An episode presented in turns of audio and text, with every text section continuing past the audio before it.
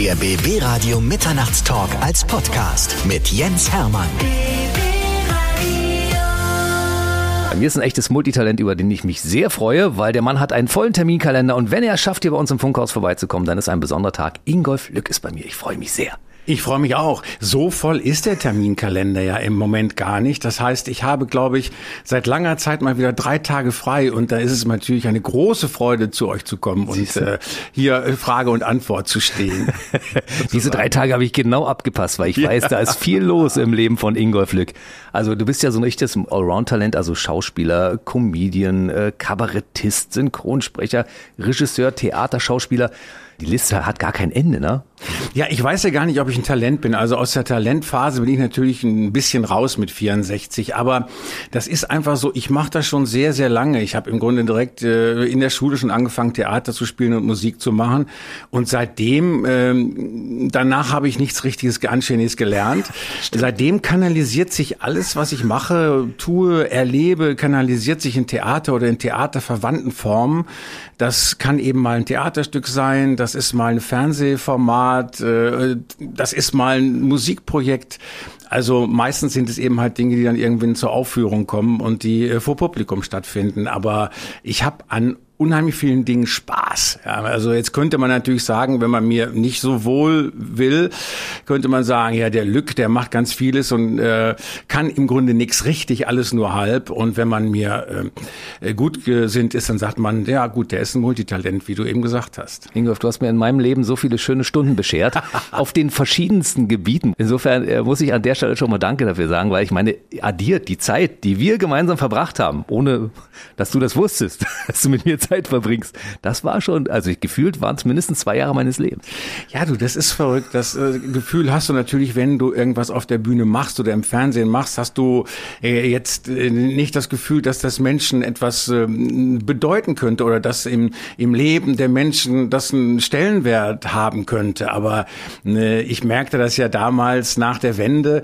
Da habe ich dann gemerkt, wie viele Leute im Osten eben auch ähm, Formel 1 geguckt haben damals, diese Musiksendung, die ja. ich gemacht gemacht habe. Und äh, damit verbinden ganz viele Leute etwas und viele Menschen was. Und wenn man das Glück hat, ähm, Menschen damit begleiten zu können und das äh, positiv konnotiert wird, dann äh, ist das natürlich eine große Freude. Du hast gerade gesagt 64. Die 64 glaubt dir kein Mensch. Also ich meine, du musst ab und zu wahrscheinlich selbst mal auf den Ausweis gucken, ob das stimmt. Du bist so ein Berufsjugendlicher. Nee, Doch. also nein, also ich habe Familie, ich habe äh, teils erwachsene Kinder, ich habe also all das, äh, was 64-jährige ähm, Menschen machen, habe ich auch gemacht. Ich habe einfach das Glück, mein Vater ist 95, meine Mutter 93, Boah. die wohnen beide noch zusammen zu Hause, natürlich mit großer Unterstützung der Familie. Ähm, aber da sagt man wohl, das sind gute Gene, das ist mhm. eigentlich ganz schön. Äh, außerdem bin ich jemand, der, äh, gut, guck mal, ich habe in den 80ern genug über die Stränge geschlagen, so viel über die Stränge geschlagen, ähm, das reicht für den Rest des Lebens. Und wenn du mal guckst, Leute meines, äh, meines Alters, Michael Jackson, Prince, ähm, wer noch da ist, das sind Madonna und ich. Äh, und ja, ja, also vielleicht haben wir dann auch ein bisschen dann alles richtig gemacht. Und die sehen beide gut aus. Ja. Und wir haben beide nichts machen lassen. ja. Also äh, bei dir glaube ich tatsächlich, du hast durch die guten Gene gar keinen, du musst das gar nicht, ne? Äh, bisher habe ich, äh, hat das noch nicht statt, äh, musste ich das noch nicht. Also es ist eigentlich alles in Ordnung. Aber äh, naja gut, ich, ich muss, ich, ich, ich muss schon äh, zugeben, also me meine Nase zum Beispiel, die, die ist, ähm, die ist nicht echt. Ähm, du hast sie vergrößern lassen. Um die Uhrzeit ja sagen. äh, das ist eine OP. Ja weil also ich hatte als Kind hatte ich eine ganz klitzekleine Nase, ganz mhm. klein, das war sehr schön. Und dann habe ich bei Tante Else in der äh, Zeitung, in der Praline Zeitung oder war es die Wochenend, wie das damals, ich weiß es nicht mehr, mhm. habe ich gelesen, an der Nase des Mannes erkennt man seinen Johannes. Mhm. Und dann habe ich überlegt, okay, welche OP tut jetzt weniger weh? Und konntest du Mädels damit beeindrucken? Äh, in Wirklichkeit ist es so gewesen, dass ich das irgendwie auch gar nicht wusste, bis irgendwann im Schulbus ein Mädchen, mit dem ich fuhr, da war ich so vielleicht 13, 14, mir einen Brief geschrieben hat, zugesteckt hat hm. und hat geschrieben, ich finde dich nett, ähm, hast du nicht Lust, dass wir uns mal treffen? Das Wort Date gab es ja damals noch nicht. Äh, PS, über deine große Nase kann ich hinwegsehen. Jetzt weiß ich nicht, wie die das meinte, weil ich habe sie nie getroffen. Es kann auch sein, dass sie einfach schlechte Augen hatte. Ist dir das irgendwann mal passiert während deiner Karriere, dass du irgendwann aufgrund der Nase den Kopf irgendwie anders drehen musstest, weil jemand als Fotograf gesagt hat, warte mal, die musste, die ist sonst noch präsent im Bild? Naja, ein bisschen schon, aber ich war dann froh, als äh, das 4 zu 3 dann äh, zum 16 zu 9 Format im Fernsehen wurde, weil dann hatte ich keine Probleme mehr. Aber so sowas gibt's. Also wenn du so mit so einer Physiognomie auf die ähm, nicht auf die Welt, aber doch äh, durchs Leben gehst, dann äh, dann äh, dann bist du nicht eitel, ja. Und dann mhm. ist es im Grunde egal. Die Schokoladenseite gibt's nicht. Also es ist alles super. Aber du warst eine der Supernasen in Deutschland mit Gottschalk und Mike Krüger, ne? Du, ich bin jetzt, es gibt ja 40 ja. Jahre Supernasen ja. bei RTL. Ja. Und das Verrückte ist, ich bin eingeladen. Ja. ich weiß gar nicht, ich, äh, das, das äh, ist äh, Mitte des August und ähm, ich, hab, ich, ich warte immer noch drauf, dass ein Redakteur anruft oder Redakteurin und sagt, Entschuldigung, wir haben Sie versehentlich eingeladen. Herr Lüx, Sie waren ja gar nicht dabei. Ja. Ich war nicht dabei. Das war, glaube ich, 82, äh, die mhm. Supernasen. Da war ich ja noch in Bielefeld und spielte Theater. Das heißt, ich habe im Grunde die Gnade äh, der späten Geburt gehabt, äh, wie man das sehen will, wie auch immer. Also sonst wäre ich wahrscheinlich bei den Supernasen dabei gewesen. Ich glaube auch. Ja, man muss sich das heute mal, man kann sich das heute auch wieder angucken. Es ist Wahnsinn. Äh, also es ist wirklich Wahnsinn, was die damals gemacht haben und wie schnell die die äh, Klamotten zusammengeschustert haben. Das ist unglaublich. Mike Krüger, Thomas Gottschalk, Ingwer Flück, das sind so äh, die Größen der deutschen Unterhaltung. Das muss man so sagen. Ihr seid die Gründe, warum ich überhaupt beim Radio arbeite. Ja, ja. Das ist toll. Also ich weiß auch, Bürger Lars Dietrich äh, war, beispielsweise war noch zu DDR-Zeiten auch ein großer Fan und hat auch gesagt, das macht mir Mut anzufangen. Und ähm, Mario Barth, hm. Den habe ich mal getroffen im Flugzeug auf dem Flug äh, nach Fuerteventura. Damals, da war er noch bei Siemens hm. und da hat er sich neben mich gesetzt und hat gesagt, er würde gerne eine Comedy machen. Und äh, da habe ich ihm ein paar Tipps gegeben. Das hat er mir letztens erzählt. Das wusste ich natürlich gar nicht hm. mehr. Und äh, der hat dann auch gesagt, ja, wenn der mir das sagt, dann fange ich an. Das ist jetzt, kann man so sehen oder so sehen, ob das gut wär, äh, war, dass ich das gemacht habe, oder ob schon. ich, wenn ich vor der Himmelstür stehe, dafür bestraft werde. Nein. Äh, weil ich hoffe, dann Petrus war ein Mario Barth-Fan und schickt mich nicht in die Hölle. Aber na gut, dann wenn ich dann da unten bin, dann dann, dann treffe ich äh, treffe ich ja auch noch andere. Ja, dann treffe ich. Du kommst definitiv nach oben. Ja noch. Du, du kommst definitiv nach oben, weil du machst so viele gute Sachen. Da reden wir nachher noch drüber. Aber ich meine, es ist ja so, du kannst sagen, du warst daran beteiligt, dass er einer der erfolgreichsten Comedians Deutschlands, Schrägstrich der Welt geworden ist, weil vom, vom Erfolg her, Olympiastadion voll und so, damit ist er im Guinness-Buch der Rekorde als erfolgreichster ja, Comedian. Ne? absolut. Ich glaube, da hat man auch die eine oder andere Freikarte dann verkauft. Aber ähm, er ist natürlich weltweit gemessen, also die, die, was weiß ich, wenn du nach Australien gehst, Neuseeland oder, oder nach Kanada oder auch sogar nach Amerika, äh, die Leute sagen, was macht ihr da? Wie viel, mhm. wie viel tausend haben die, hatten Comedian da? Da gibt's in England zwei, drei Leute, die auch solche Hallen voll machen. Aber ansonsten ist das so ein äh, ein ganz typisches deutsches Ding. Hm. Wie viele Dinge von denen, die du damals gesagt hast, hat er umgesetzt? Hast du das mal im Auge behalten? Hat er Dinge beherzigt, die du gesagt hast? Nee, ich habe ihm einfach nur Mut gemacht. Also mhm. die wollen dann ja immer wissen, wie ist das so als in Anführungsstrichen Star, wie ist das Leben, ändert sich dann, mhm. worauf worauf muss man achten? Und ähm, das ist dann eigentlich ganz gut, wenn ich da wenn ich da ab und zu zu befragt werde und wenn ich da den einen oder anderen Tipp geben äh, geben kann ich hatte das, wie gesagt, ich hatte es vergessen, ja, weil, weil sich oft, äh, oft äh, Leute neben mich setzen und sagen, ich will Komiker werden. Aber ich mache denen dann oft Mut. Ich habe, es waren auch äh, schon, haben viele Autoren schon äh, bei mir vor der Bürotür gestanden und haben gesagt, ich möchte Autor werden. Und dann habe ich gesagt, ja gut, komm rein, setz dich hin. Äh, und mittlerweile sind einige von denen Bestseller-Autoren geworden. Das wusste ich natürlich damals noch nicht, aber wir sind ja gewohnt, äh, sagen wir mal, selber quer einzusteigen in den Job. Ich meine, äh, du hast früher Gewicht Gewichte gestemmt und äh, bist jetzt äh, in, ins Radio dann irgendwann gegangen. Also das Quereinsteigen ist ja bei uns eigentlich ganz normal in unserem Job. Absolut. Es sind so viele Dinge passiert, über die ich mit dir gern reden möchte, weil ich finde deine, deine Lebensgeschichte so unglaublich äh, spannend. Weil du warst ja, du kommst aus einer Musikerfamilie und du hast früher mit deinem Onkel zusammen immer Musik gemacht, ne? Du am, an der Gitarre und er am Akkordeon. Ja, mein Vater, der wollte gerne Operettensänger werden, hat mhm. aber dann das äh, zugunsten eines bürgerlichen Berufes geändert, ist dann kaufmännischer Angestellter geworden, aber sang bis vor kurzem, bis vor zwei Jahren sang er noch in drei Chören. Was? Jetzt kann er bei den Konzerten nicht mehr so viel stehen mhm. äh, und ähm, deswegen singt er nur noch jetzt zu Hause unter, unter Freunden. Aber der hat gesungen, meine Mutter und mein Vater haben sich kennengelernt in einem Meisterchor und ähm, ich kenne meinen Vater, wir haben natürlich früher im Bielefeld gewohnt, meine Schwester noch dazu, die ist drei Jahre jünger, zwei Zimmer, Küche, Bad, wie man eben halt, oder drei Zimmer, wie man halt wohnte. Und ähm, ich kenne meinen Vater immer mit dem Kissen vorm Mund. Er ist immer, um die Nachbarn nicht zu stören, ist er mit dem Kissen vorm Mund immer rumgelaufen und hat immer seine Arien gesungen durch ein Kissen. Und ähm, ich äh, behaupte, dass ich heute noch äh, viele Operettenarien durch ein Kissen gesungen äh, kennen würde. Mal sehen, wenn Wetten das nächstes Jahr nochmal wieder kommt, dann frage ich den Dommy mal, ob er mich damit einlädt. Und sein bester Freund war Onkel Karl-Heinz. Mhm. Und mit dem hast du gespielt? Genau. Und Onkel Karl-Heinz spielte Akkordeon, äh, konnte keine Noten und Gitarre und äh, die machten Swing-Musik, äh, 40er Jahre Swing-Musik. Und äh, da, so bin ich zum Swing gekommen. Und habe mit Onkel Karl-Heinz dann ähm, auch Tanzmusik gemacht, also mhm. Mucke.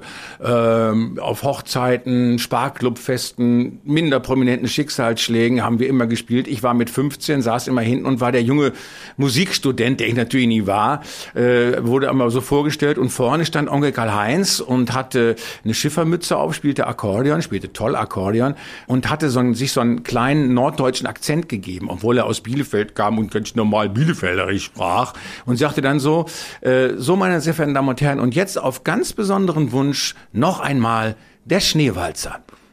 Und da habe ich mich, habe ich auch gesagt, oh, Karl-Heinz, Moment, äh, entschuldige mal, den Schneewalzer hat sich doch niemand gewünscht. Und da weiß ich noch genau, dreht sich Karl Heinz zu mir um und sagt, Ingolf, Setz Showbusiness.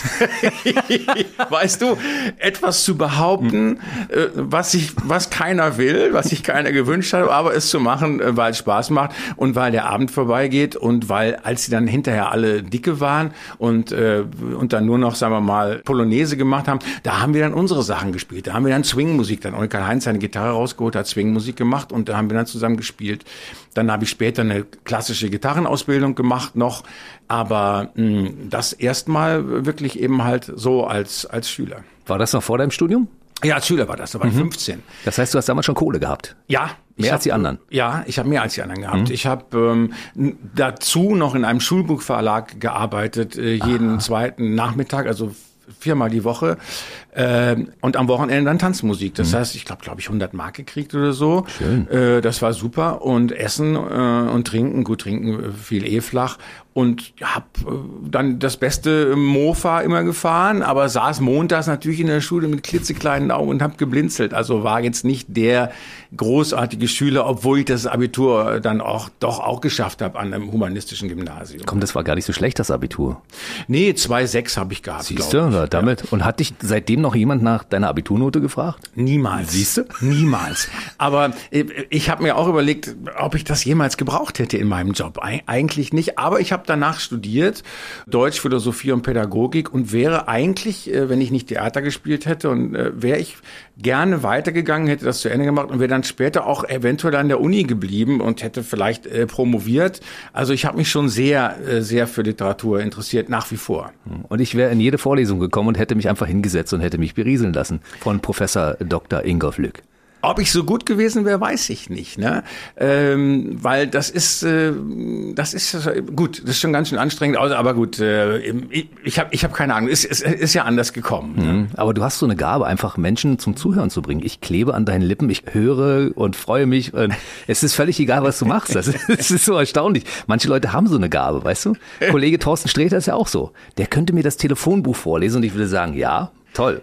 ja, Sträter ist natürlich, Thorsten Sträter ist natürlich äh, ganz großartig. Äh, vor allen Dingen, weil Thorsten Sträter ja erst im späten Alter äh, entdeckt wurde oder beziehungsweise seinen Durchbruch hatte. Und der hat natürlich, kann aus diesem Leben, was er geführt hat mit den verschiedenen Jobs, äh, da kann er natürlich schöpfen und mhm. da, das kann er, äh, kann er umsetzen. Und als ich Thorsten Sträter zum ersten Mal gesehen habe auf irgendeinem so kleinen ähm, Poetry Slam, da war schon klar, dass da, äh, dass da bald alle krakenmäßig ihre Hände ausstrecken mhm. werden und dass es äh, nicht mehr lange dauert, bis der äh, Thorsten seine eigene Sendung kriegt. Und jetzt hat er mehrere davon und ist ein gern gesehener Gast in unheimlich vielen Formaten. Auch hier. Bei BB Radio. Eben, natürlich. Mhm, siehst du. Und das, das Gleiche gilt aber auch für Christoph Maria Herbst und auch für Habe Kerkeling, mit dem du ja auch schon mal zusammen, äh, mehrere Male sogar schon zusammengetroffen bist, ne? Ja, Christoph Maria Herbst ist natürlich äh, auch ein großes, großes äh, schauspielerisches und äh, Rednertalent. Ja. Also äh, letztens beim äh, bei der Lola beim Deutschen Filmpreis, das war ein extrem langweiliger Abend. Da war er der große Lichtblick natürlich. Also wenn du den engagierst, ist, weißt du, es wird immer gut. Hm. Und ähm, Hans Peter ja, das ist eine lange Geschichte. Ähm, ich habe dann äh, ja in den Ende der 70er habe ich eben halt angefangen ähm, Theater zu spielen. Wir Zickzack, ne? Das war eine, wir haben Kindertheater genau. gemacht, ja. Äh, aber Kindertheater im Grunde nicht, weil wir Kinder so sehr liebten, sondern weil äh, das Kulturamt in Bielefeld immer äh, in den, in den ähm, Sommerferien und auch die umliegenden kleineren Städte machten die immer Kinderaktionen. Und da gab es immer Geld. Und dann haben wir gesagt, da können wir Geld verdienen. Also machen wir Kinderzirkus, mhm. zick-zack Theaterbande. Und dann haben wir aber gemerkt, ups, äh, das macht sehr viel Spaß. Wir haben dann jongliert und was weiß ich und Feuer gespuckt. Was Einzige, was uns stört, sind die Kinder eigentlich. Und dann hat mein Freund Andreas und ich, mit dem ich das zusammen machte, der fuhr so einen alten Datsun damals, haben gesagt, pass auf, wir müssen das irgendwie hinkriegen, dass wir kommen, spielen, dass die letzte Szene dann äh, stattfindet und wir dann aber schon dabei wieder im Auto sitzen und weg sind. Ja, so dass wir mit den Kindern keinen Kontakt haben. Hat geklappt. Weil es war nämlich vorher, ich hatte da, ich, vorher war es nämlich passiert und das war typisch, ich hatte eine Nummer, die hieß ähm, Horst, der Gummimensch aus Afghanistan. War einfach nur so. Und da hatte ich so ein Brett und in dem Brett hatte ich in der Mitte ein Loch. An der Seiten hingen Tücher runter und ich bin dann in das Loch reingestiegen. Dann haben zwei Erwachsene dieses Brett gehalten an beiden Seiten und dann hatte ich künstliche Beine äh, oben auf diesem, das sah aus, als wenn dieser Gummimensch da oben sitzt. Hm. Ja, und die Erwachsenen haben immer gesagt, oh, das ist ja Poesie. Ja, und die Kinder haben gesagt, ey, was will denn? Der, sitzt, der läuft doch da unten mit und sind dann unter dieses ähm, äh, äh, Brett geklettert und haben sich in meinen Beinen verbissen. Ja, und, und so. Und das war der Kinderzirkus. Daneben habe ich ähm, ein Rocktheater gemacht. Mit das war mit Habe, ne? Nee, äh, und dieses Rocktheater hieß das totale Theater, also ganz, ähm, ganz äh, überhaupt nicht überheblich, äh, ganz bescheiden. Und die haben uns dann engagiert für ein Nachwuchstheater in Köln. Das hatte der WDR damals gemacht. Da haben im Grunde alle angefangen, äh, Hella, Dirk Bach, mhm. äh, Rüdiger Hoffmann. Das war, wir waren diese Generation. Und da haben wir dann einen Monat gespielt. Das heißt, du kriegtest äh, Donnerstag, Freitag, Samstag, Sonntag konntest du spielen, kriegst dafür Geld und musstest dich einen Monat nicht um Kohle kümmern. Mhm. Das war super. Mhm. Und dann haben die gesagt, Ingolf, das war toll mit dem totalen Theater, willst du nicht Moderation machen?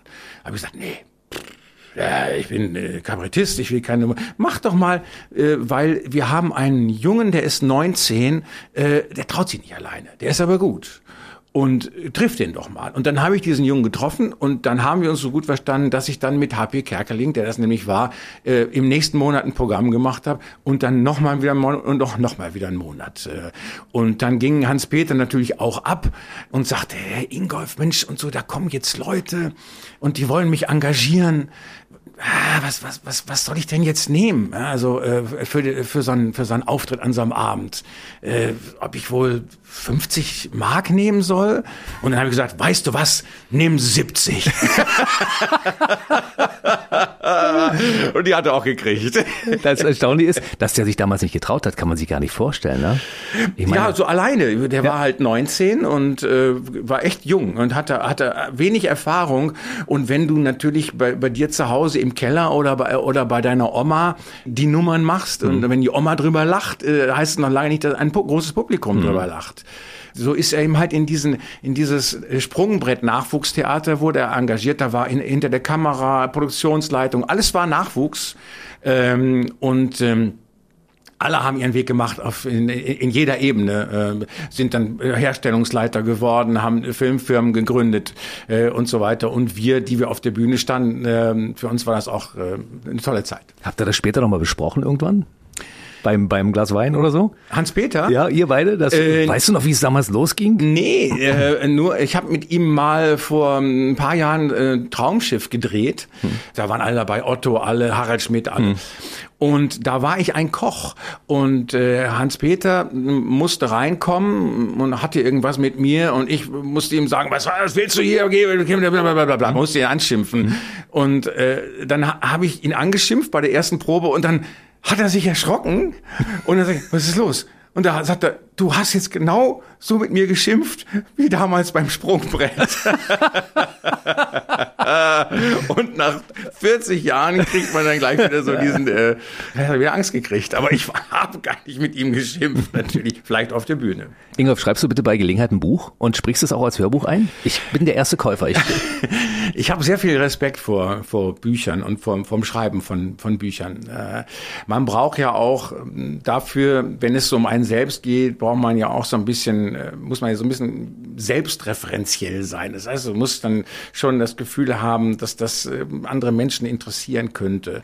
Oder aber, dass es ihnen helfen könnte. Wer weiß, vielleicht schreibe ich ja ein Buch, wenn ich 66 werde, wenn ich Glück habe und äh, schreibe ein bisschen was darüber, dass du mit 66 auch noch bestimmte Dinge machen kannst, ja. anfangen kannst. Ich habe ja angefangen mal zu backen zum Beispiel, ne? aber das kommt natürlich immer in das große Pommi-Backen. Ja, ja, im genau. Zuge von mhm. Fernsehsendungen. Mhm. Ja. Oder ich habe angefangen zu tanzen und äh, du hast die Show gewonnen. Du hast nicht angefangen zu tanzen, du hast getanzt ja, und abgeliefert. War, ach, das war toll. Also es war drei Monate, das war ja nicht voraussehbar, aber drei Monate hm, jeden Tag äh, zehn Stunden, acht bis zehn Stunden tanzen. Unfassbar. Das ist super. Du kannst wirklich Süßigkeiten essen, noch und nöcher. Das ist ganz, du nimmst trotzdem zehn Kilo ab. Hm. Fantastisch. Und äh, so habe ich auch angefangen, noch spät zu kiten. Also dieses, das ist quasi dieses ja. Surfen mit dem, mit hm. dem Schirm.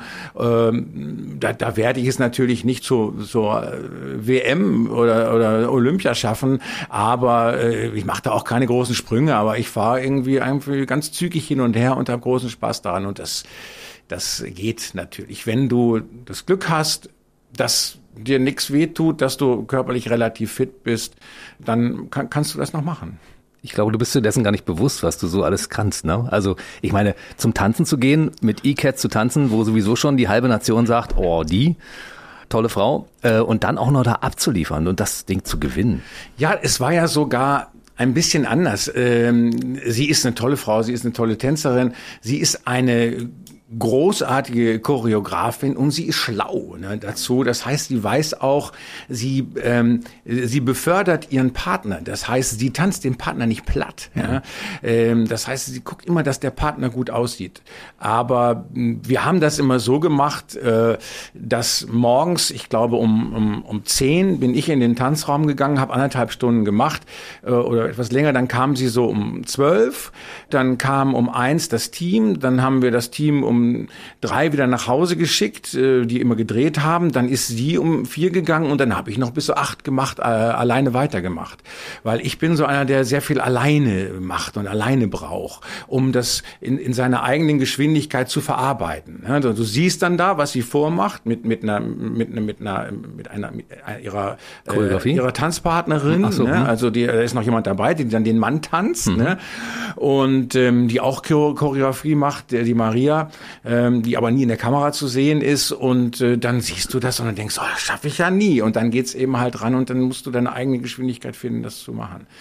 Und das war ganz toll und wir sind äh, nach wie vor befreundet und schreiben uns ganz viel und, äh, und, und, und sprechen uns ganz viel drauf und äh, gehen äh, zu wenig essen miteinander, weil das immer eigentlich großen Spaß macht. Hm, weil sie auch nicht so viel isst, vermutlich, war. Oh, das stimmt nicht. Das nee? stimmt nicht. Nee, ja, die, die ist ja, die ver verbrennt ja auch wahnsinnig ah, ja. viel. Ne? Also die, die isst ganz viel. Ich glaube, aber sie isst aber, glaube ich, nur Sushi. Ich habe sie nichts anderes als Sushi essen. aber das isst sie äh, ständig. Hast du sie irgendwann mal verflucht zwischendurch, weil du gedacht hast, meine Güte, ist dieses Training hart? Ja. Ja. Natürlich. Sie nicht verflucht, aber das, das, das Ding verflucht mhm. an sich.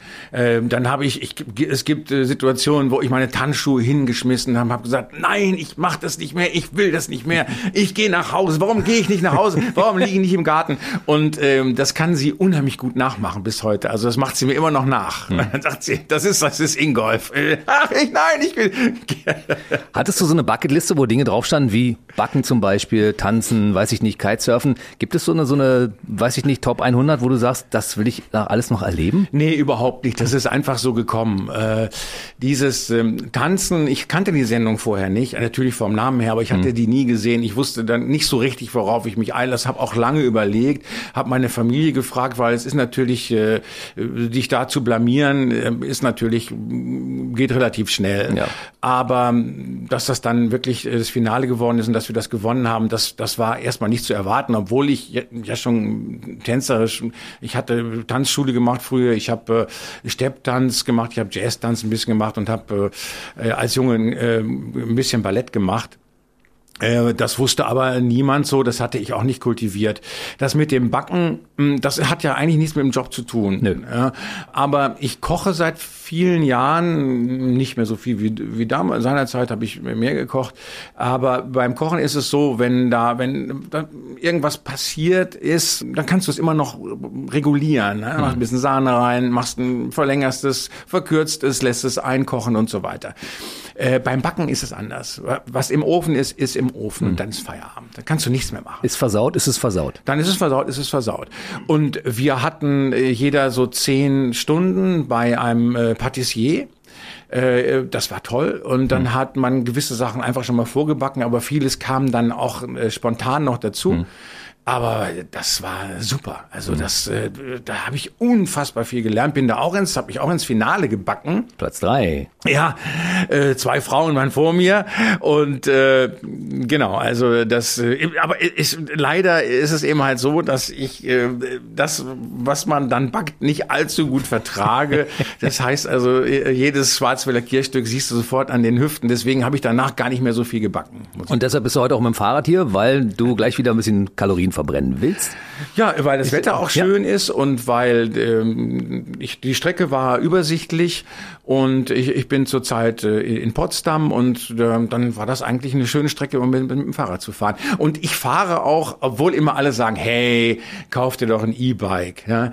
ähm, weil bestimmte Strecken kannst du nicht mit einem normalen. Aber ich denke mir, noch ist die Zeit für ein E-Bike nicht da. Genau, kannst du mit 93 machen. Ja, ja, obwohl es ja wirklich so ist, wenn ich manchmal in Österreich äh, fahre mit einem ganz normalen Fahrrad und fahre wirklich einen Berg hoch. Also das, das ist hm. ein Riesenberg, ja, hm. hoch mit dem Fahrrad und mich überholt eine Mutter auf dem, eine junge Mutter auf dem E-Bike mit zwei Kindern noch im Anhänger und ich und die sagt so Hallo, alles gut und ich dann denke ich, vielleicht ist es doch irgendwann die Zeit dafür. Das kratzt ein wenig an Ingolf Lücks Ehre sozusagen. Ne? Na, ich denke immer lieber lieber richtig, richtig reinhauen, so. Aber das ist natürlich auch ein bisschen verquer. Das ist, das ist ein bisschen bekloppt, auch so dieser Gedanke. Also irgendwann sollte man dann auch sagen oder Frau sagen, ah, komm, jetzt, jetzt gönne ich mir einfach auch das, äh, das E-Bike und jetzt gönne ich mir einfach so dieses lockere dahinfahren. Fernsehen ist dein Ding. Darf ich mal einen kleinen Sprung zurück machen ins Jahr 1985, glaube ich, war es, als es losging mit Formel 1. Also das war ja so eine Kultsendung, die Ost und West vereint hat. Das war ein Straßenfeger damals. Also um 15.30 Uhr am Nachmittag saß man vor der Röhre und hat sich einfach Formel 1 angeguckt. Ja. Wie bist du dazu gekommen, überhaupt die Sendung zu kriegen? Das lief auf allen dritten Programmen. Also mhm. bei uns in Nordrhein-Westfalen lief es um am Dienstag um 21 Uhr. Abends auch nochmal genau. Äh, und mhm. so weiter, genau. Ähm, ja, ich bin dazu eigentlich gekommen wie die Jungfrau zum Kinde. Ähm, ich erzählte ja vorhin vom Sprungbretttheater mit Hans-Peter mhm. Kerkeling. Und als wir dann fertig waren, Hans-Peter und ich, dann kamen die auf uns zu und sagten, so, wollt ihr nicht Fernsehen machen? Und dann haben wir gesagt, nö. Wie nö? Nö. also gesagt, ja, natürlich. Ja, so, das, das, das, das Olaf Scholz, nö. Ja, ja äh, nö. Ja, nö, haben wir keine Lust. Und dann haben wir gesagt, ach, ja, mach doch, mach doch mal Fernsehen, Jungs und so. Wir, was habt ihr denn? Ja, wir haben zwei Sendungen, ähm, die müssen neu besetzt werden, beziehungsweise werden ganz neu gemacht. Eine, die heißt Känguru, soll die heißen, äh, die macht der Rolf Spinnrads, der Redakteur, die läuft sechsmal im Jahr in der ARD. Und die andere, die macht auch Rolf Spinnrads, die läuft in München im Bavaria, das ist eine Musiksendung, und die läuft äh, jede Woche. Und da hat Hans-Peter, der immer schon bis, bis heute äh, sehr klar wusste, was er will und auch sehr viel Zeit äh, neben, neben dem Job natürlich für andere Dinge. Hm der hat gesagt, sechsmal im Jahr reicht mir. Und ich habe gesagt, ah, ich habe gerade ähm, 3.800 Mark Schulden, so, ne? Äh, ich, ich mache das dann, was jede Woche kommt. Ja, dann dachte ich, äh, ich komme von meinen Schulden runter. Ja, von meinen 3.800 Mark bin ich auch jetzt. Äh, aktuell habe ich 3.800 Euro Schulden. Also das glaube ich nicht. Ja, und dann Und dann bin ich nach München und habe das Casting gemacht. Ja. Und äh, dann hat das, hat das denen gut gefallen. Und dann, weil die wollten nach Peter Illmann, der ja äh, ein, ein großer Musikkonnoisseur ist und das auch toll gemacht hat, nach Peter wollten sie halt ähm, einen jemand, der es ein bisschen anders macht. Und dann bin ich da nach München und habe diese Formel 1 gemacht. Mit, mit meinen Ansagen, mit meinen Sketchen. Ich meine, ich war damals natürlich auch so ein bisschen äh, Joko und Klaas äh, gleichzeitig. Ja, klar. Ja. Und äh, habe auch dadurch, dass ich mit der Musik nicht ganz so viel zu tun hatte, mit dieser Musik, die dort lief, war ich natürlich frech und äh, ich arbeite jetzt zum Beispiel in, wir machen gerade ein Stück, äh, äh, brauchen Sie eine Quittung. Das mache ich gerade zusammen mit der, mit der Anja Kruse, wo ich Musik mache und einen Taxifahrer spiele. Und die Musik zu diesem Stück hat Harold Faltermeier gemacht. Axel F. Genau. Und ich kannte Faltermeier nicht, äh, bis, bis vor kurzem, bis wir uns zusammentaten für dieses Stück. Und dann hat ein Journalist eine alte Ansage von mir Du rausgeholt. hast ihn da mal angesagt, natürlich. Ja. Du kanntest den, der, den Song Genau. hattest du in der Sendung. Ja, ja ich habe ihn angesagt und habe aber so- auch das war auch äh, ich habe gesagt, hier äh, aus München äh, kommt der aus dem aus dem Faltidorf kommt jetzt irgendwie der und der und äh, der ist Programmierer und hier ist die Musik. Also das war natürlich frech, ja, weil der ist Musiker, der hat mit seiner Musik hat er die die Welt revolutioniert, ne? Das hatte dann dieser Journalist uns beiden gezeigt und da haben wir sehr gelacht. Aber mh, wir, wir, wir mussten bei Formel 1 eben halt immer die äh, Neueingänge äh, in die in die Top 75 jede Woche, die mussten wir präsentieren und so haben wir halt ein buntes äh, Programm gehabt. Von durften auch selber äh, Bands einladen. Ich habe dann die Ramones eingeladen, die sind auch gekommen, aber dann gab es natürlich auch Schlager und dann gab es äh, Modern Talking und also diese ganze Bandbreite, aber ich habe ähm, dann auch tolle tolle Interviews äh, geführt mit mit mit großen Stars, die alle damals ja noch nach München kamen, weil die noch oft noch keine eigenen Videos hatten und sich einfach auf den Weg auch machten. Das war schon schön.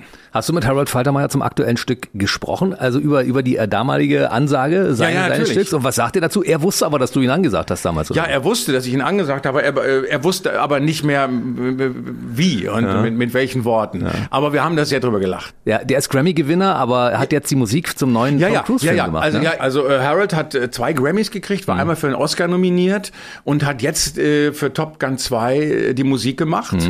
Und ähm, das Verrückte ist, als ähm, die Premiere war äh, dieses äh, Films Top Gun 2 in London, äh, haben wir am gleichen Tag haben wir Premiere gehabt mit äh, Brauchen Sie eine Quittung, äh, also Anja Kruse und ich, in einem äh, 350 äh, Leute Theater in Bonn. Und äh, Harold ist zu uns gekommen und hat gesagt, ich tausche heute Abend Cruise gegen Kruse. Ja.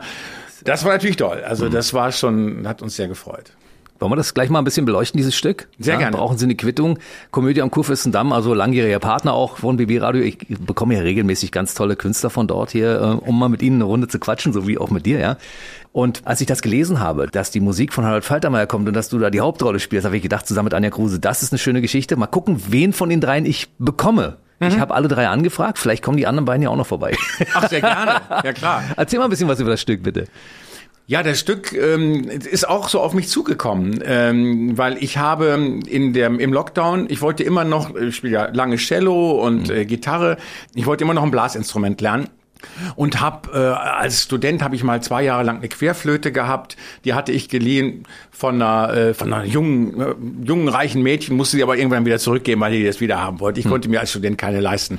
Und das wollte ich immer noch mal wieder machen. Und dann habe ich geträumt nachts, dass ich Posaune spiele. Immer wieder kam dieser Traum. Ich spiele, boah, boah, boah, boah, boah, ich spiele Posaune.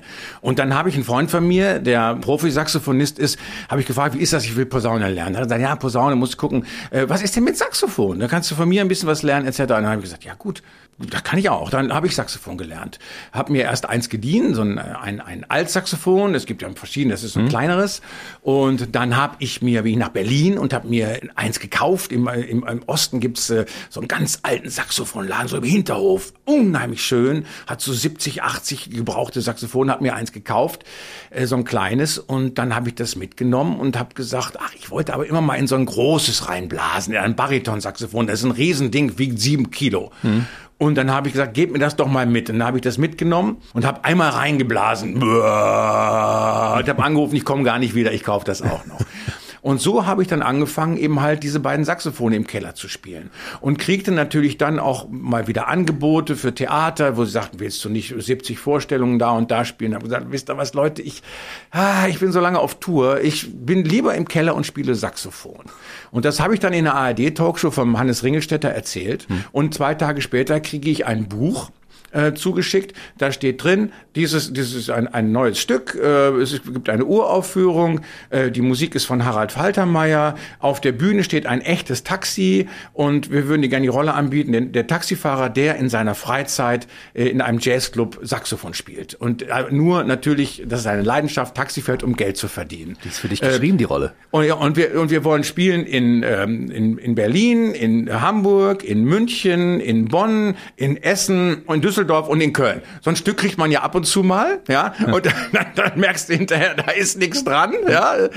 Und vor allem Harald Faltermann, nehmen die jetzt Musik von Harald? Und dann kam eben halt raus, dass ähm, der René Heinersdorf, der Schauspieler und Autor, das geschrieben hat, ähm, der ist Intendant von sechs äh, Theatern im, im ganzen Bundesgebiet und er kann das auch alles möglich machen. Und die Musik hat Howard Faltermeier extra dazu geschrieben, denn er und Anja Kruse hatten halt diese Idee mhm. und sie spielt eine abgehalfterte Schlagertusse, also das ist mhm. jetzt ein Zitat. Ja, und so sind wir zusammengekommen. Das Stück ist nicht für mich, es war schon fertig, aber dann habe ich gesagt, hey, wenn das zusammenkommt, Saxophon spielen, Musik von Harald Faltermeier und Theater spielen und ein richtiges Taxi auf der Bühne, dann sage ich gerne ja. Ich habe gesagt, es ist wie für dich geschrieben. Also das könnte so sein, dass da irgendwer hört immer dazu, Ingolf Lück hat bestimmte Ideen, was er noch so machen will und dann, er bräuchte ein Stück, wo er Saxophon spielen kann. Werden wir dann irgendwann Ingolf Lück mal wieder auf einer Bühne sehen als Musiker? Ich meine, du hast ja diese Gene in dir. Vielleicht mal mit Saxophon und Gitarre oder irgend sowas in der Richtung? Ja, ich habe gerade jetzt ein neues Projekt aufgelegt mit einem mit einer Band aus äh, Köln, alles äh, Profi-Jazzmusiker. Das nennt sich äh, Satchmo, Richards und zurück. Also da lese ich aus Biografien von angefangen von äh, Satchmo, also von Louis Armstrong, äh, Louis Armstrong, Johnny Cash bis hin zu Keith Richards und den Stones. Mhm. Und die Band macht Musik, also ihre Musik, aber auch natürlich Musik, die dazu passt. Und ich spiele Gitarre und Saxophon dazu. Also das ist sowas für mich so schön, dass das wieder äh, zurückkommt, weil meine Bands, die ich hatte früher, ich hatte eben halt so Swing-Bands, die mhm. Hießen Big Leg Sam oder Big Leg Sam and the International Experience oder The Internationals und wir haben uns jede Woche umbenannt. Äh, Bands streiten sich immer und benennen sich ja, um. Ja. Und dann hießen wir viele Jahre lang Kurpark Kollektiv ja? und da haben wir eben halt äh, Django Reinhardt Swing-Musik gemacht, drei mhm. Gitarren, Kontrabass, Geige und so komme ich jetzt nach vielen, vielen Jahren der, der ich sag, im Grunde Abstinenz oder des im Keller Spielens wieder dazu, ein Musikprogramm mit einer Band zu machen. Das ist ja krass. Hast du zwischendurch auch mal eine Platte gemacht? Nee. Das hast du nicht gemacht. Also nee, das könnte nee. noch kommen. Das steht auf der nee, Bucketlist vielleicht noch drauf. Das kommt nicht mehr. Nee, bist du sicher? Äh, Irgendwer kommt und sagt, das ist geil, lass uns davon eine CD machen. Das, das kommt nicht mehr, zumindest nicht als Sänger. Ich habe, es gab mal in der ARD, gab es mal einen, einen Abend, ähm, das war, das war ein AIDS-Prävention, HIV-Abend und so. Hm. Den habe ich, äh, was ist 25 Jahre her vielleicht, den habe ich moderiert. Hm. Und da gab es ein Titellied und das hieß Zeit, Zeit, Zeit, Liebe ist Zärtlichkeit. So. Und da haben die gesagt, willst du das nicht singen? Da habe ich gesagt, ja, ich kann ja singen. Ich habe äh, Musicals gemacht mhm. und so. Und ähm, dann bin ich zu Heinz Rudolf Kunze ne, nach Hannover gefahren und Der Heinz Rudolf hat, hier? ja mhm. hatte das im, im Studio und Heinz Rudolf hatte dieses Lied gemacht, komponiert äh, und hatte das demomäßig die Stimme drauf gesungen. Die ähm, Cover für die Singles waren quasi schon gedruckt, die mhm. Fahnen. Und dann habe ich das eingesungen im Studio und dann habe ich das mit Hans-Rudolf Kunze abgehört und dann habe ich es gehört und habe gesagt, weißt du, Hans-Rudolf, ich würde diesem jungen Mann, der da eben gerade gesungen hat, würde ich empfehlen, er soll alles machen, er soll alles probieren, nur er soll bitte nicht auf Platte singen. und das war die Entscheidung. Und dann hat äh, Kunze gesungen und hat es auch rausgebracht. Mhm. Und dann war für mich klar, äh, das, äh, das ist es nun dann nicht. Siehst du, die Geschichte hat er damals gar nicht erzählt, dass er hier war. Also es ist ein Ding. Ja. Muss ich nochmal nachfragen, wenn er das nächste Mal kommt. Der kommt ja regelmäßig vorbei. Der ist Ach. auch gerne großer Fan dieser Sendung, ja? Schön. Weil hier kann er ausführlich erzählen. Zwischendurch, nachdem du mit Formel 1 dann äh, aufgehört hattest, hast du ein bisschen Bühne gespielt und alle möglichen Kabarettprogramme gemacht und, und Theaterstücken und dann kam die Wochenshow und ich habe dich als Enker der Wochenshow auch unglaublich gerne gesehen. Wie viele Folgen waren denn das? 200? 250. Also es war nur, die äh, Formel 1 habe ich ja nur 40 Sendungen gemacht. Und, ähm, Gefühlt waren es mehr, wa? Ja, ja, es, es war 40 Sendungen und ich war aber unterwegs mit Formel 1 unterwegs in riesengroßen Hallen. Und den äh, Film hast du mir gespielt. Und den Film musste ich mitspielen, ja. Musste äh, ja, das Drehbuch war geschrieben für Peter Illmann und es war Einstellungsvoraussetzung, dass ich den Film mitspiele. Also es war damals schrecklich für mich, aber mittlerweile ist das, das auch war Kult. Kult. Ja, natürlich. Kult. Und dann, also war ich immer unterwegs. Und dann war ich noch mit meinem totalen Theater unterwegs äh, in diesem Jahr. Meine Freundin hatte mich verlassen und dann habe ich das Gefühl gehabt, ich kann, wenn ich jetzt das noch ein Jahr mache, kann ich nicht mehr den Menschen so viel Neues bieten, wie ich eigentlich gerne bieten würde. Mhm. Und dann hab ich, bin ich zum WDR gegangen, der war ja damals federführend, habe gesagt, ich will aufhören damit. Äh, ich möchte wieder zurück auf die Bühne. Und das haben die erst nicht verstanden, dann aber doch, weil es selten ist, dass jemand kommt und sagt, ich möchte meine erfolgreiche Sendung einstellen. Ja. Ja, und dann habe ich aber gemerkt, dann habe ich wieder Kabarett gemacht und habe gemerkt, hey, wenn du von diesem Showgeschäft ja, du, du hast davon geschmeckt, weißt ja. du. Ich war mit Freddie Mercury unterwegs und was weiß ich und äh, du hast einfach davon. Ich habe Falco äh, gut kennengelernt und dann habe ich natürlich geguckt, dass ich da irgendwie wieder doch wieder zurückkomme und habe mhm. das ein oder andere da gemacht und ähm, die Wochenshow, ja, das war dann eine lange Zeit. Das haben wir 96 angefangen, 2002 oder 2003 aufgehört und haben 250 Folgen davon gemacht. Ich ja. gucke gelegentlich noch Folgen, Klassikfolgen, weil ich es einfach geil finde. Ja. Ginge heute sofort auch noch. Ja, es ist, äh, es ist nicht mehr so einfach, weil es ist ja, das Zuschauerverhalten ist ja diversifizierter. Ja? Mhm. Und auch die Interessen sind unterschiedlicher. Mhm. Es ist, äh, alles ist, ich, es ist schwer. Ich meine, gut, die ähm, Heute-Show funktioniert beim ZDF sehr, sehr gut mhm. natürlich und ähm, hat ähm, das ZDF hat natürlich einen sehr langen Atem am Anfang auch bewiesen, was auch richtig ist. Mhm. Aber andere Formate wie sieben Tage, sieben Köpfe bei RTL sind äh, nicht gut gelaufen. Das ist schwer, so eine so eine wöchentliche, so einen wöchentlichen ähm, Rückblick äh, zu installieren, ist nicht einfach. Hätte man dich also zu diesem Format sieben Tage, sieben Köpfe auch gar nicht überreden können. Du hättest das nicht gemacht, ne? Oder doch? Finde es natürlich immer toll, mit den, mit den Kollegen was zusammen zu hm. machen. Aber ich hätte da wahrscheinlich nicht mitgemacht, das stimmt. Weil ich, ich fand es dann letztlich auch nicht ganz so toll geplant. Bei dem alten Sieben Tage, Sieben Köpfe waren eben so, so originale Figuren. Da war der Kleine, da war Kalle der Pohl. Dicke, dann, mhm. ne, und so weiter und so weiter. Bernie und das haben sie dann bei dem, bei der Neuauflage haben sie es ein bisschen, äh, haben sie es einfach zufällig zusammengesetzt. Das war ja auch so, wir haben ja auch eine Neuauflage der Wochenshow dann mal probiert, die auch in Anführungsstrichen gefloppt ist. Da war Matze Knob dabei, da war äh, Caroline Kebekus dabei, da war Michael Kessler dabei, etc. etc. Mhm. Also wirklich dolle Starbesetzung, Leute. Ja, ja. ja, aber das war für viele war es eben zu früh und für das Format an sich war es zu spät. Mhm. Schade. Es waren auch nur acht Folgen oder zehn. Es waren nur acht Folgen. Du ja. hast dann natürlich auch das Pech, wenn dann Europacup zweimal dagegen läuft ja. und so, dann bist du natürlich schnell im, im, im Quotental oder nicht bei den Quoten, die erwartet worden sind. Und dann bist du bei den äh, Privaten natürlich auch äh, ganz schnell raus. Aber das wenn du das da anfängst zu arbeiten, dann weißt du das auch. Und äh, mir ist es lieber, als dass mir ein Produzent sagt, die Quoten sind schlecht, wir, wir stellen das ein. Können wir nicht, wir können es nicht mehr finanzieren. Als ein öffentlich-rechtlicher Redakteur mir sagt, Ingolf, ich mag dich nicht und ich nehme dir alle Sendungen weg. Hm. So ist es nämlich bei mir mal passiert. Was? Ja. Ich bin dann ja von Formel 1 bin ich zum ZDF gegangen. Das heißt, der damalige ZDF-Unterhaltungschef Wolfgang Penck, hm. der traf mich und dann bin ich äh, hin und dann sagt er, willst du nicht zu uns kommen? Sag ich, ja, was kann ich denn dann machen äh, für Sendungen? Was hast du denn für Ideen und in welchem Rahmen? Weil bei der ARD dauerte alles drei, vier Jahre. Und er sagt, weißt du, ich habe eine Nachwuchssendung, die nennen wir Hut ab die könnte in drei, zwei Monaten starten, wo wir übrigens die Prinzen dann entdeckt haben später. Mhm. Ähm, ich habe eine Reiseshow, da kannst du um die ganze Welt fahren, äh, fahren. die fängt mhm. nächste Woche an. Da kann ich mich erinnern, ne? Ja, und du kannst äh, der Nachfolger von Gottschalk werden. Das heißt, du machst erstmal jetzt alle Sendungen im ZDF, die Thomas nicht macht. Also dann habe ich so Silvestersendungen moderiert, etc., etc. Ja. Und ähm, dann ist der, der Unterhaltungschef weggegangen und es gab einen neuen Unterhaltungschef, dessen Namen ich, den müssen wir jetzt nicht, äh, ne? nur die Guten wollen wir ja äh, promoten. Mhm. Und der ist dann zu mir gekommen, der war aber früher schon mal Redakteur bei Formel 1. Ah, ja, und da hast du ihn wahrscheinlich mal wegtreten lassen. Der ne? hat gesagt, komm, wir gehen jetzt mal um die Häuser, wir gehen mal los. Und ich habe gesagt, nee, ich möchte lieber mich auf die Sendung vorbereiten. Hm.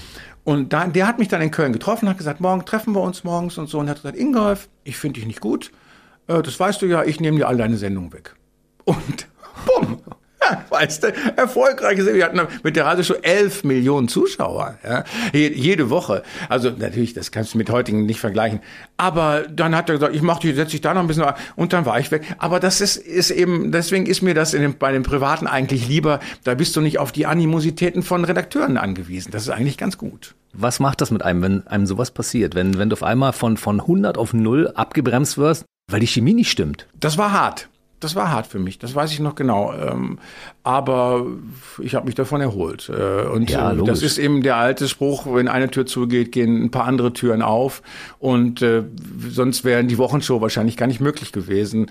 Denn da ist dann eben halt äh, Fred Kogel gekommen, der damals ähm, seit eins, seit eins mhm. Chef war und sagte, ich habe eine Idee, eine Sendung zu machen. Also Swatch möchte gerne äh, Sendezeit kaufen. Mhm. Ja? Äh, überleg dir doch mal ein Konzept. Und dann habe ich das, habe ich mir ein Konzept überlegt und dann ist, sind die aber ausgestiegen oder das ging aus anderen Gründen nicht. Und dann habe ich mich mit Freunden getroffen von, äh, von Brainpool äh, und die hatten eine ähnliche Idee und dann haben wir das zusammengeschustert und haben das zusammengetan und dann haben wir uns Leute gesucht, die wir kannten, auch aus dem Freundeskreis. Also die waren mit Anke Engelke äh, gut mhm. bekannt, die kannten Anke lange. Ja, und dann haben wir angefangen. Dann haben wir angefangen, einfach zu drehen, selber die Sachen geschrieben. Später hatten wir Autoren, aber so ging es dann von Woche zu Woche weiter und es war erfolgreich und dann wurden wir eine Stunde und so wurden wir immer 250 Sendungen draus. Mhm. Mördersendungen und ich habe mir das wirklich, ich musste mir das teilweise aufzeichnen, weil ich nicht da war. Mhm. Aber ich habe nichts verpasst, ich habe das gesehen, weil es ist einfach, ich bin so, weil sie RTL Samstagnacht und so äh, Formel 1, es gab so Serien oder sagen wir mal bestimmte Formate in meinem Leben, da habe ich nichts verpasst. Die habe ich gesehen, einfach mhm. weil ich sie sehen wollte. Ich habe ja. mir das aufgezeichnet, egal wie, oder war zu dem Zeitpunkt zu Hause, weil damals fand der Fernsehen linear zu der Zeit statt, als ja. es stattfand, ne? wenn man nicht gerade einen Videorekorder oder ähnliches hatte. Samstagnacht habe ich ja damals für RTL entwickelt. Das heißt, ich habe Samstagnacht gesehen in Amerika und dann habe ich das äh, dem Chef damals äh, von, von RTL gesagt und dann hat er gesagt, Kenny, nie, machen Sie mir VHS. Und dann habe ich ihm eine VHS-Kassette gemacht und hab, dann hat er gesagt, das ist eine gute Sendung, entwickeln Sie das. Hm. Und dann habe ich das mit einer äh, Frau, die Christiane Ruff, die damals Unterhaltungschefin war und jetzt bei ITV die große, große äh, Chefin ist mhm. und unglaublich viel äh, produziert. Wir haben das entwickelt und dann wurde sie, äh, beziehungsweise sie war Redakteurin, sollte Unterhaltungschefin werden, dann wurde sie nicht Unterhaltungschefin, sondern ein anderer wurde Unterhaltungschef, nämlich Marc Konrad. Und der hat dann auch wieder gesagt, äh, ich nehme dir das Projekt weg. Ja, und er hat mir dann Samstagnacht weggenommen, hat mir aber, als, als er das dann gemacht hat, er hat dann fünf äh, sogenannte Piloten gemacht, mhm. also Sendungen äh, mhm. mit auch viel Material aus England und so, das war ja egal, das konntest du damals abkupfern, hat kein Mensch gemerkt. Und hat mir die in seinem Keller unten gezeigt, alle fünf. Und dann habe ich gesagt, den finde ich gut, den Vigard Bonig finde ich gut den finde ich gut, die finde ich gut. Und dann hat er sich ein bisschen auch, nicht komplett natürlich, aber ein bisschen danach gerichtet. Und das fand ich dann wiederum fair, wenn man sagt, okay, ich mache das jetzt zu meiner Sache, weil ich Unterhaltungschef bin, ich will ja, hm. aber ich zeig dir das und mach trotzdem noch weiter mit dir. Und das, das war Samstagnacht. Das war der Mann, der auf Dr. Thomas folgte damals, ja? Ja, das war Mark Konrad, genau, ja. der jetzt auch äh, Produzent geworden ist und äh, sehr, sehr äh, anspruchsvolle äh, Projekte dreht, auch Filme dreht. Aber Wiegald Boning und Olli Dietrich und solche Leute gehen auf dein Konto, ja? Nein, das nicht. Das natürlich nicht. Also ich war mit ihm in vielen Dingen einig. Ja. ja. Guck mal einer an. Ja, ja gut, Wiegald kannte ich ja eh äh, aus der, wir haben früher eine Gong-Show gemacht für RTL, hm. daher kannte ich Wiegald ja auch schon. Das heißt, auch, auch die, die Entscheider kannten ihn natürlich schon. Hm. Deine Stand-up-Shows sind ja eigentlich gar keine Stand-up-Shows, weil du sagst ja immer, es sind aus deiner Sicht ja Kabarett-Shows. Mhm. Ich finde, es ist Stand-up-Comedy, also deine, deine Programme, ne? Ja, ich habe ähm, Stand-up gelernt in Amerika, zusammen mit Michael Mittermeier. Ach. Ja, Michael Mittermeier und ich sind aber, aber versetzt um äh, zwei, drei Wochen, haben den gleichen Stand-up-Kurs vor 100.000 Jahren gemacht äh, in, in Amerika und sind dann damit nach Deutschland. Aber ich hatte, äh, ich hatte ja andere Dinge zu tun und der Michael hat das dann quasi ja nach Deutschland gebracht. Mhm. Also seitdem mache ich im Grunde, mache ich im Grunde Stand-up. Aber es ist so bei meinem Programm, was ich momentan mache, sehr erfreut. Was ein Comedy-Kabarett-Programm ist, das ist eher im Sitzen. Das heißt, ich habe gemerkt, dass ich so, ich bin so auf der Bühne so ja manchmal, dass ich den Leuten manchmal ins Gesicht springe. Ja?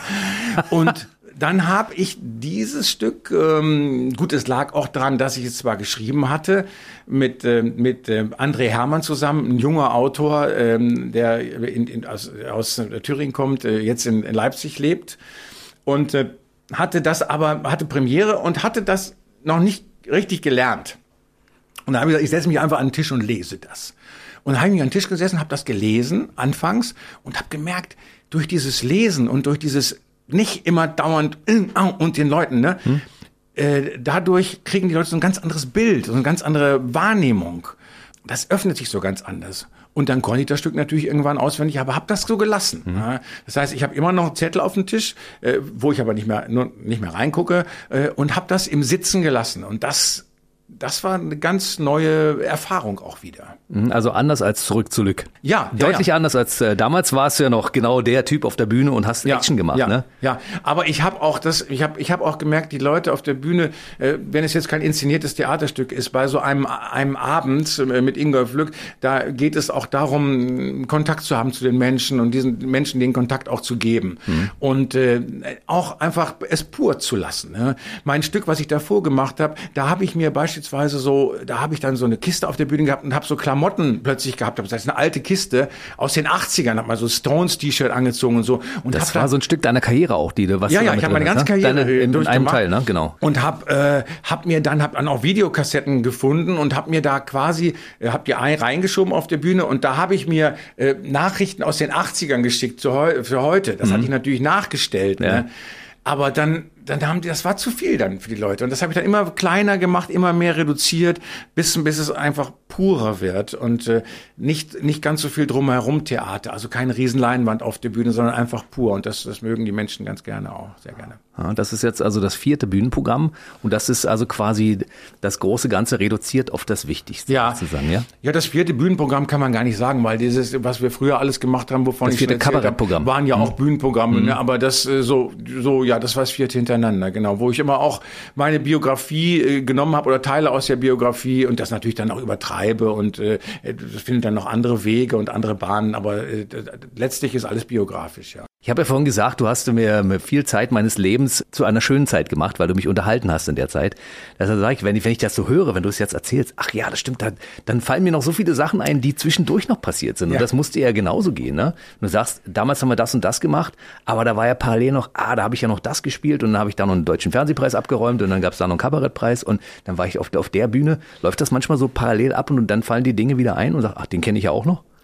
Ja, ja, ja, ja. Ich, ich mache jetzt ähm, in Berlin ähm, Mitte des August mache ich eine große Charity Gala. Ähm, das nennt sich Parité. Das ist also eine inklusive Gala. Da machen ähm, beeinträchtigte Menschen, ähm, äh, körperlich oder geistig mit, mit nicht beeinträchtigten Menschen, machen ein Zirkusprogramm. Und ähm, das moderiere ich.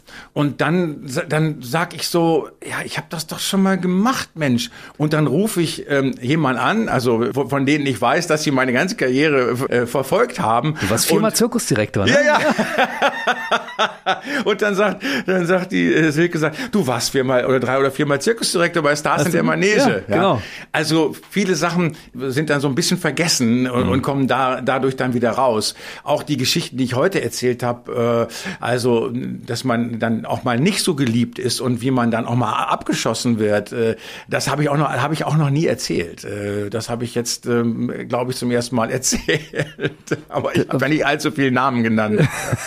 Aber es ist ja auch nicht schlimm. Ich meine, es gehört, das haben viele deiner Kollegen auch gesagt, zum äh, Größerwerden gehört auch Scheitern dazu. Das muss einfach sein zwischendurch. Wenn das immer nur nahtlos nach oben geht, dann ja. wirst du, drehst du irgendwann durch wahrscheinlich, oder? Ja, also ich sehe auch gar nicht oben und unten so so. Also ähm, ich habe äh, zu Hause an der Wand habe ich so ein großes Ding mit einem Pfeil mit oben und unten und den kann man immer so verstellen, wie man eigentlich will. Mhm. Das heißt also, oftmals wird da gesagt, hey, was machst du? Du machst ja gar nichts mehr im Fernsehen. Dann wird gleich davon ausgegangen, dass es einem nicht gut geht. Das, das hat, hat damit nichts, äh, nichts zu tun. Mhm. Ähm, Gott sei Dank können wir uns ja auch vielfach noch selber entscheiden, was wir machen und was wir nicht machen. Also das ist ein, dann rein subjektiv oftmals anders. Ne? Mhm. Lass uns mal kurz über die karitativen Dinge reden, weil du bist ja Schirmherr von verschiedenen äh, Vereinen, Institutionen, Kinderhospiz. Du machst ja so viel Zeug noch nebenbei. Deshalb habe ich vorhin gesagt, du wirst wahrscheinlich also auf jeden Fall nicht in der Hölle, sondern im Himmel, weil du hast so viel Karma-Punkte im Laufe deines Lebens schon eingesammelt. Unfassbar. Ja, das, das, das weiß ich so nicht. Äh, aber ja, ich habe die Stiftung Augenblicke, da bin ich Schirmherr. Wir kümmern uns um Kinder und Familien, mit, äh, die mit offenem Rücken geboren werden. Das nennt sich Spina Bifida. Das mache ich seit vielen Jahren und da bin ich der Mann, der Geld sammelt. Mhm. Und äh, wir haben einmal im Jahr machen wir auch eine große Comedy-Gala und da kommen sie alle. Das ist so, das ist so toll, dass die Kollegen kommen. Ja, mhm. Und dass sie sagen, ja, mache ich. Ne? Gerade auch jetzt, wir, wir haben es jetzt im, im, April gemacht, wo es wieder losgeht und wo jeder auch Geld verdienen muss. Mhm. Also das, das macht großen Spaß und große Freude. Ähm, dann bin ich in Bielefeld ja geboren und habe lange gelebt und in Bielefeld gibt's ja eben auch Bethel. Und äh, in Bethel gibt es eben halt dieses Kinderhospiz, wo Kinder äh, und Familien, also äh, Familien und deren Kinder mit einer lebensverkürzenden Krankheit mal in Anführungsstrichen ausspannen können, sich mal, ja, das Leben in, auch wieder in Anführungsstrichen genießen mhm. können, aber dort manchmal eben auch sterben. Und äh, das ist was, was mich sehr, sehr berührt. Mhm. Wobei mich auch die Mitarbeiter da berühren. Und die Freude der Kinder, die wissen, dass sie bald sterben müssen, die aber dennoch Freude entwickeln und die mir manchmal auch so Philosophien sagen, die, die sonst nur ganz alte Menschen haben, ja, hm. weil sie vielleicht spüren, dass sie nicht mehr lange leben und da so eine Weisheit entwickeln. Also das ist so, so vielfältig. Ähm, und es ist auch, so komisch wie das anhört, Spaß. Ne? Hm. Weil wir haben auch eine Menge Spaß. Ja. Aber es ist doch schon krass, wir sind ja beide Väter, Ingolf, ne? Das ja. muss man an der Stelle mal sagen, wenn man Kinder hat und die äh, gut geraten sind und gesund sind, dann weiß man erstmal, was das bedeutet. Und wenn man dann auf der anderen Seite kranke Kinder äh, sieht, ja. das ist schon krass. Ne? Ja. Ich meine, Matze Knob war ja gerade da und du, der ist ja bei Kinderlachen sehr aktiv, ja, macht ja sehr viel. Ihr habt ja auch schon zusammengearbeitet. Ne? Matze war auch bei uns ja, bei der letzten Gala. Genau. Ja, genau. Gut, äh, Matze wohnt in Lippstadt, das mhm. ist 40 Kilometer von Bielefeld entfernt und der will natürlich auch ab und zu mal Großstadtluft schnuppern. Deswegen. das wird der Grund sein, warum man das macht, ja. Aber du hast recht, wenn man selber Kinder hat und die sind äh, äh gut gelungen, dann denkst du auch, ach komm, scheiß auf die Schule, ist doch egal, weißt du? Ja. das stimmt, in dem Augenblick wird einem das bewusst. Ne? Ja, ja. Ich äh, mache ja auch viel so rote Nasen, unterstützen wir mit äh, Dr. Eckert von Hirschhausen ja. und so. Als Radiosender unterstützen wir das auch, so OP-Begleitung ja. und diese Dinge machen wir alles. Und wenn ich dann manchmal so auf Kinderkrankenstationen bin, wo kranke Kinder sind, die trotzdem noch so eine Lebensfreude besitzen. Ja. Oder bei uns gibt's in Berlin Kinderlächeln e.V., ja. die letzte Wünsche erfüllen für wirklich Kinder, die auch keine hohe Lebenserwartung mehr hm. Da bin ich natürlich auch Unterstützer und denke, Mensch, ey, wenn du das so siehst, ja, dann wird dir erstmal bewusst, ja. was du für ein großes Glück hast, dass ja. es eben anders ist. Ja. Und wenn wir eben halt Glück haben, äh, unsere Prominenz dazu benutzen zu können, hm. Äh, ich mache da aber auch dann nichts anderes. Also ich mache jetzt diese Dinge, äh, gut, diese diese Charity Gala in Berlin, das ist eine hm. Ausnahme, weil man mich eben halt auch gefragt hat und weil ich auch Leute kenne, die da mitmachen. Ja, hm. also auch Leute mit einer Beeinträchtigung kenne, die da mitmachen und hm. ich einfach super gespannt bin, was wie das wird. Ja. Ingolf, lass uns noch kurz gucken, was noch so passiert. Ich meine, du spielst jetzt das Stück in Berlin in der Komödie am Kurfürstendamm. Brauchen Sie eine Quittung? Das läuft los Mitte Juli am äh, 27. fangen wir an und spielen dann durch bis zum 8. August. Mhm. Das ist jetzt relativ, ist eine, eine kurze Zeit, das heißt, man muss sich dann auch bemühen, hinzukommen. Ne? Ja. Aber das ist jetzt noch so, äh, hat sich für uns ein Fenster äh, geöffnet, nachdem wir sechs Wochen in Bonn gespielt haben, äh, auch äh, durch en suite und ein bisschen geübt haben in mhm. Bonn. Dann kann man sagen, jetzt gut, jetzt, jetzt können wir unser Taxi in Berlin auf die Bühne stellen. Mhm. Und wir sind eben im Schiller-Theater, also die Komödie am Kudamm, die früher am Kudamm war, die Theater sind ja leider abgerissen worden, diese großartigen Theater, wo ich viel gespielt habe und auch inszeniert habe. Und jetzt ist die Komödie im Schiller-Theater. Und äh, das ist natürlich ein Riesentheater. Das ist Wahnsinn. und dann kommt äh, die Gala? Ja, ja, genau. Du moderierst die Comedy Gala und was kommt noch so im Laufe dann des Jahres? Dann kommt 40 Jahre Supernasen. Ja, ah, ja. stimmt, genau, da haben so, wir auch schon. Und dann brauche ich eben brauche ich das Jahr über nichts mehr machen, weil dann habe ich alles erreicht. dann geht wieder ein bisschen Kitesurfen ist angesagt. Ich könnte mir auch vorstellen bei der maskierte Sänger, wenn du irgendwo unter so einer Maske wärst und so einem Kostüm, ich meine, wissen ja nicht so viele Leute, dass du auch gut singen kannst, weißt ja, du? Ja, soll ich dir was sagen? Die haben mich angefragt für die erste Show, Masked Singer. Ja. Und dann habe ich gesagt, was ist denn das für eine Show? Und dann habe ich mir die Show aus Asien angeguckt angeguckt und das war so ein chaotisches Zeug und dann mhm. habe ich gesagt, Nee, Freunde, also da, äh, das mache ich nicht. Höchstens in die Jury. Und ähm, ja, da, Läuft- dann läuft äh, bei uns anders jetzt, ne? Es ist äh, ja, ja, klar. Und ja, spannend, ne? es läuft gut. Ja, ja, also es, es läuft gut. Aber äh, wenn, wenn ich sehe, wie da wirklich die äh, Profis singen und äh, das, das ist schon doll. Also, ja, äh, aber so, das, sowas ist auch eine richtig große Herausforderung. Das stimmt. Siehst du, wer weiß, ob sowas nochmal kommt. Wer Wer weiß. Ich war vor kurzem ja äh, bei Riverboat und der Moderator ist ja Sebastian Fitzek. Ja. Und ich war mal vor zehn Jahren mit Fitzek in einer Sendung, die äh, Jürgen von der Lippe moderiert hat, so ein, so ein, so ein, so ein Crime-Quiz. Da kannte ich ihn nicht. So, und ich mag eigentlich keinen Thriller. Ich, ja, ich lese nicht so gern Thriller. Und dann habe ich, aber ich binge immer Autoren. Und dann habe ich ein Buch von ihm gelesen, von Fitzek, ähm, ein spätes Werk, Der Heimweg. Und dann war ich so begeistert. Und dann habe ich alles von dem Fitzek gelesen. Ja? Alles. Und ähm, auch so, dass ich dachte, abends be- beim Einschlafen, dachte ich, jetzt hör aber auf, jetzt schreib nicht noch eine Wendung rein und mach's nicht noch schlimmer. Also war richtig wütend auf den. Und jetzt war ich mit ihm in dieser Sendung, also und hab, konnte ihm das auch alles erzählen. äh, und äh, war, war ein bisschen verlegen, der große Autor, wa- was auch schön war. Äh, aber das ist natürlich eine Qualität, dass du äh, Typen oder Menschen oder Autoren, äh, von denen du selbst Fan bist, dann eben halt treffen kannst. Das ist äh, großartig. Weißt du, warum das so ist? Sebastian Fitzek ist ein Radiokollege von einer Berliner Radiostation und der hat das natürlich gelernt. Also wir nennen es ja beim Radio Teasen, weißt du, die Leute Mhm. neugierig machen auf bestimmte Dinge, die passieren, dass sie am Radio bleiben. Und das macht er an seinem Buch in Perfektion. Deshalb diese Ja. überraschende Wendung immer. Aber du denkst, Ja. jetzt, nein, nochmal abbiegen. Ja, ja. Nochmal abbiegen, nochmal Ja, ja. abbiegen und Ja, dann noch durch den Keller und hoch und runter. Und Ja, ja, eben, genau. Ja. Und du weißt nicht mehr, wo du bist. Ja, und und dann kommst du wieder zurück auf die Hauptstraße und denkst, Ja. das kann doch nicht wahr sein. Naja, vor allem auch, dass er, dass es dann immer schlimmer wird und, und man denkt, ich kann doch jetzt schon nicht schlafen. Wie soll das erst eine halbe Stunde sein? Das ist so schön, dass man so Leute wie dich auch noch mit so Sachen einfangen kann. Das finde ich total klasse.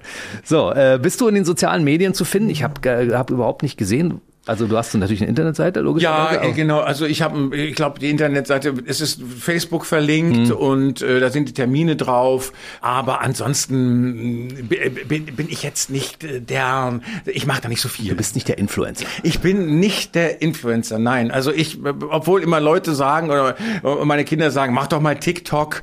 Ja, mach doch mal TikTok. Ja, das machen auch große Stars und so. Und dann gucke ich mir eben halt Anthony Hopkins an, wie er den Mund zu was anderem bewegt und so. Und dann frage ich mich, ja, so gut wie Anthony Hopkins kann ich das sowieso nicht. Ja, und warum, warum macht das Anthony Hopkins? Also vielleicht entwickle ich da ja noch so einen TikTok-Spaß und werde dann noch Influencer. Bitte. Ja. Ich werde sofort abonnieren.